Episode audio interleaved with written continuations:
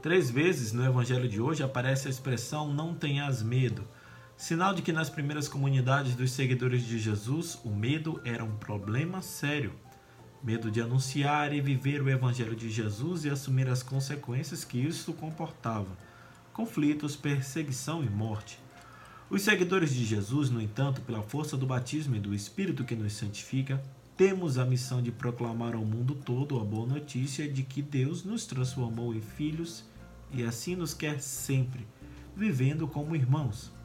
Testemunhar a boa notícia de Deus para o mundo significa mostrar com a própria vida que os mesmos sentimentos e atitudes de Jesus estão também em nós, proclamando o Evangelho com a vida e, ainda que menos importante, também com as palavras.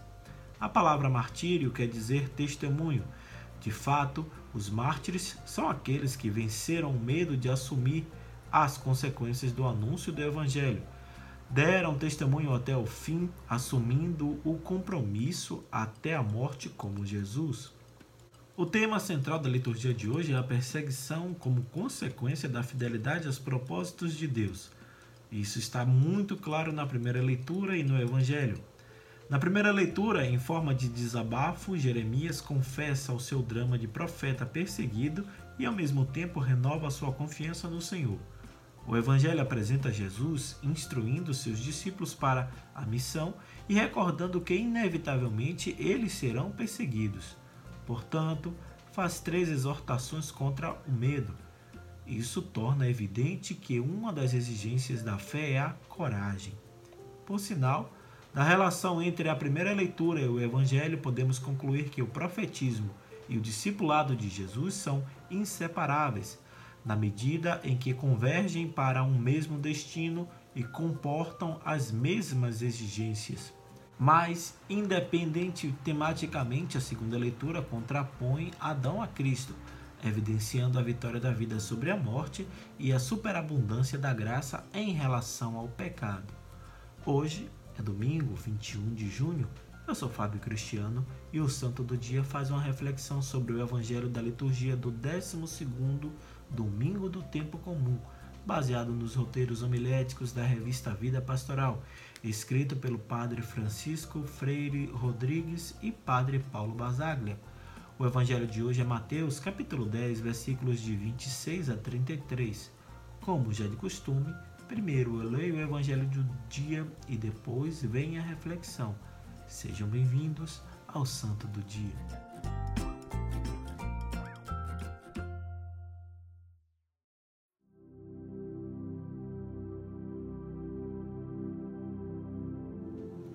Leitura do Evangelho de Nosso Senhor Jesus Cristo segundo São Mateus. Naquele tempo disse Jesus aos seus discípulos: não tenhas medos dos homens, pois nada há de encoberto que não seja revelado, e nada há de escondido que não seja conhecido. O que vos digo na escuridão, dizei-o à luz do dia. O que escutais ao pé do ouvido, proclamai-o sobre os telhados. Não tenhas medo daqueles que matam o corpo, mas não podem matar a alma. Pelo contrário, temei aquele que pode destruir a alma e o corpo no inferno. Não se vendem dois pardais por algumas moedas? No entanto, nenhum deles cai no chão sem o consentimento do vosso Pai. Quanto a vós, até os cabelos da vossa cabeça estão todos contados. Não tenhais medo, vós valeis mais do que muitos pardais. Portanto, todo aquele que se declarar a meu favor diante dos homens, também eu me declararei em favor dele diante do meu Pai que está nos céus. Aquele, porém, que me negar diante dos homens, também eu o negarei diante do meu Pai que está nos céus. Palavra da salvação.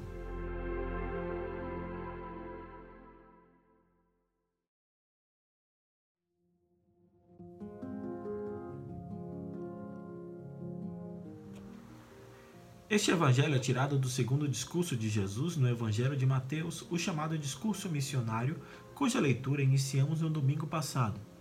Esse discurso é composto de um conjunto de instruções e advertências de Jesus aos seus discípulos quanto ao modo de apresentar-se e comportar-se no mundo hostil aos valores do reino dos céus.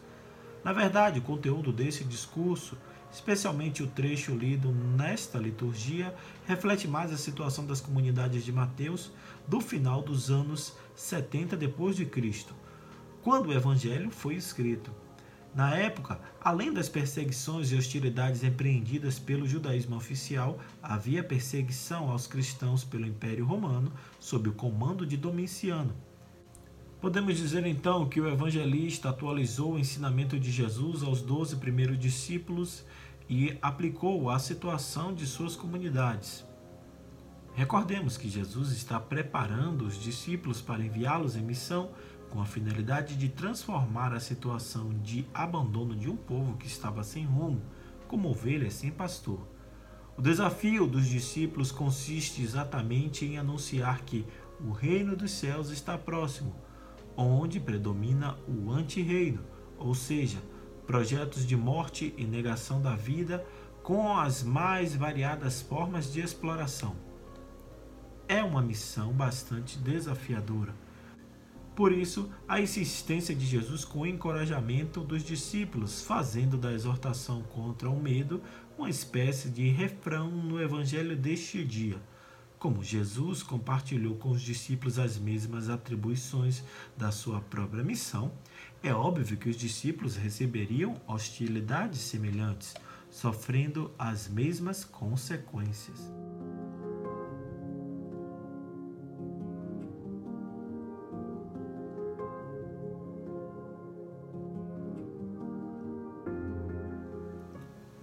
Primeira exortação contra o medo recorda que os discípulos não podem omitir nada do que lhes for ensinado por Jesus.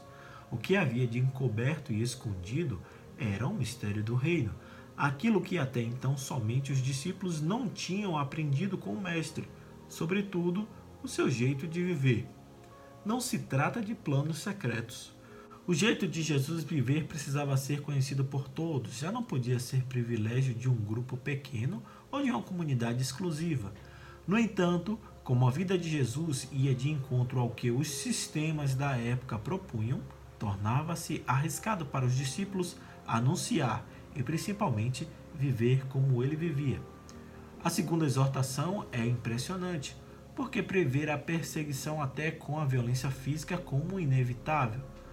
Pouco tempo antes, Jesus tinha alertado os discípulos de que seriam açoitados e entregues às sinagogas e tribunais. Por isso, pede que, mesmo assim, não tenham medo.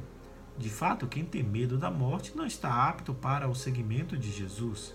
A oposição entre alma e corpo é a distinção entre uma vida restrita à dimensão biológica, ou seja, o nosso corpo, e uma vida plena, que seria a nossa alma.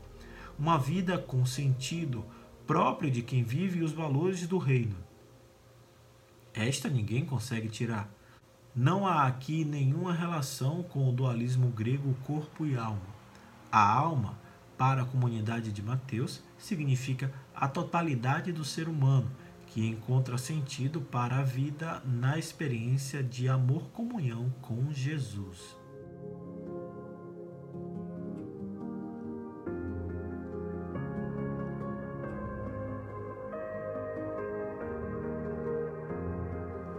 A terceira exortação completa e aperfeiçoa a segunda, mostrando que a superação do medo passa pela confiança no Pai. Nesse sentido, Jesus usa dois exemplos de coisas aparentemente insignificantes: os pardais e o cabelo. Os pardais eram os pássaros comestíveis comercializados por menor valor e o cabelo a unidade do corpo mais insignificante. Se até essas coisas são merecedoras de atenção do Pai, muito mais será a vida do discípulo que leva a sério o seguimento de Jesus e a missão de fazer o reino dos céus acontecer na terra.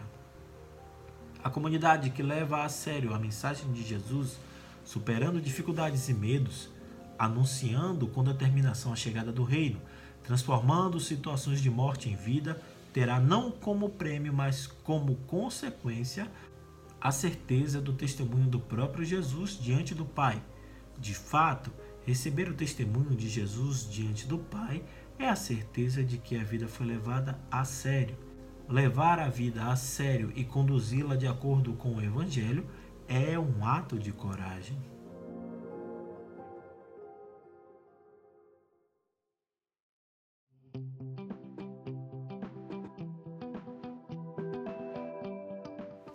Somos convidados hoje a pensar em nossa missão de batizados em como estamos testemunhando nossa fé, em como deixamos claro para o mundo que a alegria de ter encontrado Jesus e ser transformados por Ele não cabe em nós e transborda para todas as situações, mesmo as mais difíceis e conflitivas.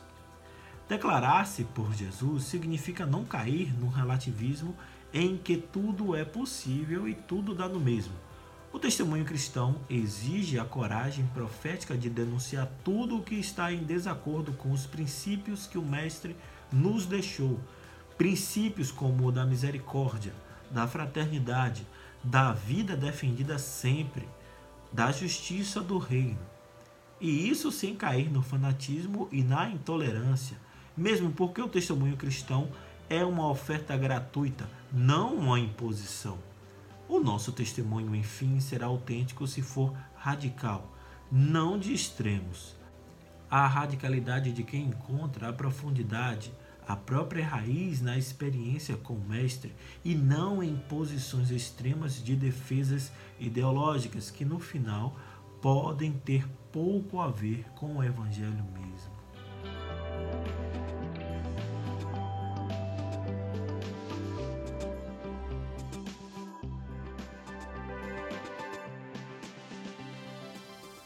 Muito obrigado por suas orações, pelo seu carinho e sua audiência. Se você gostou dessa reflexão, compartilhe com quem você acredita que gostaria de ouvir também. Lembrem-se, se puder, fique em casa.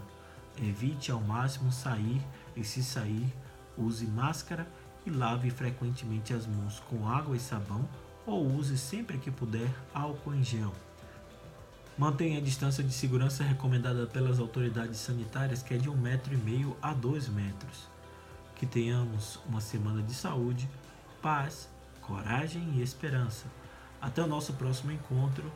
Deus nos amou primeiro.